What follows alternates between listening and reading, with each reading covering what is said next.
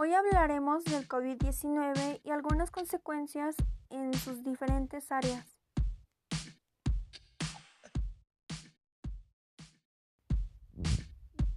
Total o parcial de los ingresos de familia será un hecho que afecta a largo plazo y se verá reflejada un futuro en la vida diaria.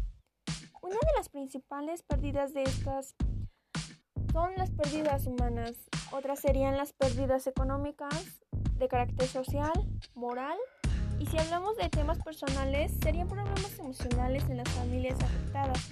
Esto contando a los alumnos, estudiantes. Para muchas personas implica una situación trágica a causa de pérdidas que deben afrontar. Pérdidas de seres queridos, de salud, de la vivienda, de bienes o del desempleo. Manifestaciones emocionales como angustia, desconfianza, ansiedad, temor al contagio, enojo, irritabilidad, sensación de indefensión frente a incertidumbre e impotencia. También han surgido expresiones de discriminación, estigma y frente a las personas diagnosticadas con COVID-19, dado que es una enfermedad transmisible nueva y desconocida. La pandemia afecta a todos, pero no es por igual. Las consecuencias son diferenciales según las condiciones en las que vive el individuo, ya sea social económica, y también de acuerdo con las capacidades personales e institucionales para afrontarla de, de manera eficaz. Como ya dijimos, la manera que afecta a cada quien es diferente.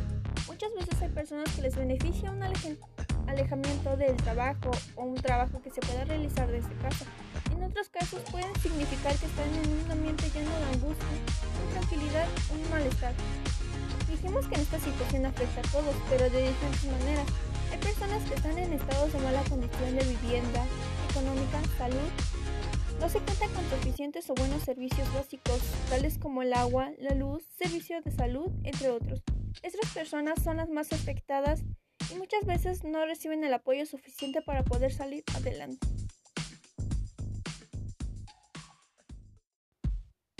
Incremento en el número de contagios de México. Los primeros casos de coronavirus se registraron a finales de febrero, contabilizándose nueve afectados por aportación. Para marzo, la cifra de positivos a coronavirus aumentó 2.524, ya, ya por casos locales y 80 defunciones. Sin embargo, para abril hubo un incremento considerable en el número de casos, elevando la cifra hasta 28.777 y 3.570.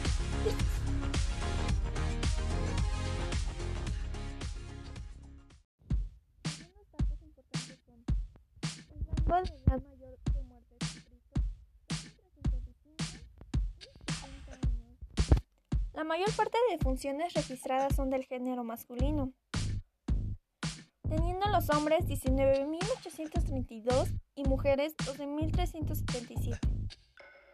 La mayor parte de defunciones registradas son en hospitales y los menores son en lugares ambulatorios.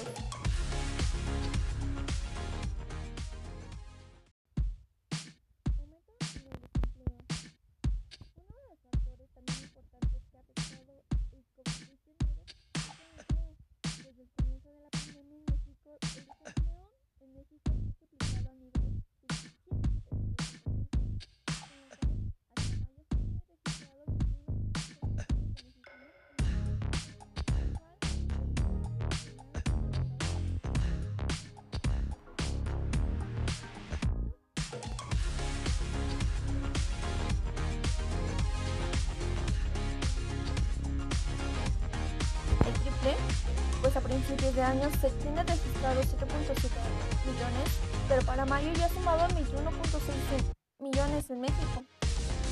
En medio de la crisis de desempleo se ha generado la pandemia en México. La tasa de desempleo es de 33%. Una de tres personas no tiene trabajo, agrega.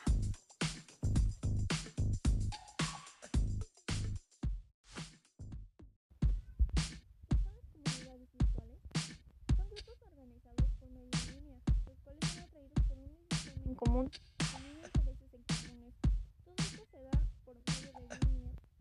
Estas tienen la capacidad de conectar a muchas personas al mismo tiempo, interconectar organizaciones virtuales o crear otras. ¿Para qué se ocupan? Tienen como principal función el enviar e intercambiar información especializada en torno a un tema, uso personal. También para uso corporativo, creando una conexión entre empresa y el consumidor. Algunas características son las personas suelen colaborar, no suelen ser de un mismo lugar, varias región, grupos sociales, áreas geográficas, etc. Como ya se había mencionado, estos grupos comparten un tema de interés específico.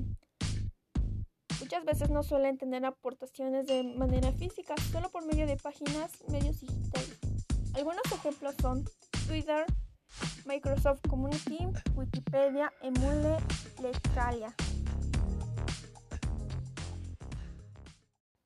Según los autores, el COVID-19 también podría conducir a nuevos casos de diabetes y al empeoramiento de, de la diabetes que ya conocemos. El principal punto de entrada en las células para el coronavirus interrumpe la producción de insulina, causando altos niveles de glucosa en la sangre de algunos pacientes.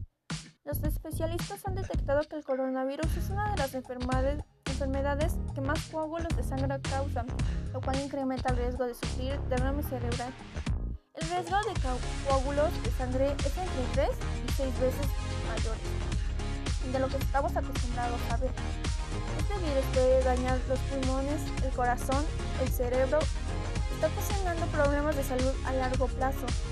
Las personas con coronavirus suelen recuperarse en un par de semanas, pero algunos pacientes continúan presentando síntomas después de su recuperación inicial. Estas personas se describen como enfermos a largo plazo y esta enfermedad se conoce como síndrome post-COVID o COVID-19 largo.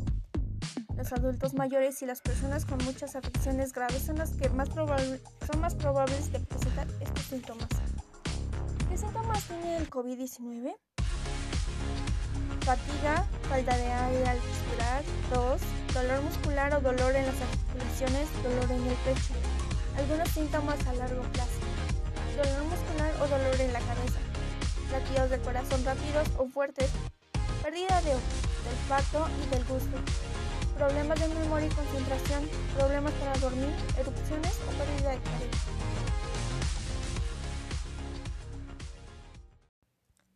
Problemas de estado de ánimo y de fatiga. Las personas con síndromes graves de COVID-19 con frecuencia necesitan tratamiento en la unidad de ciudadano intensivo de un hospital, con asistencia mecánica como la de un respirador para respirar.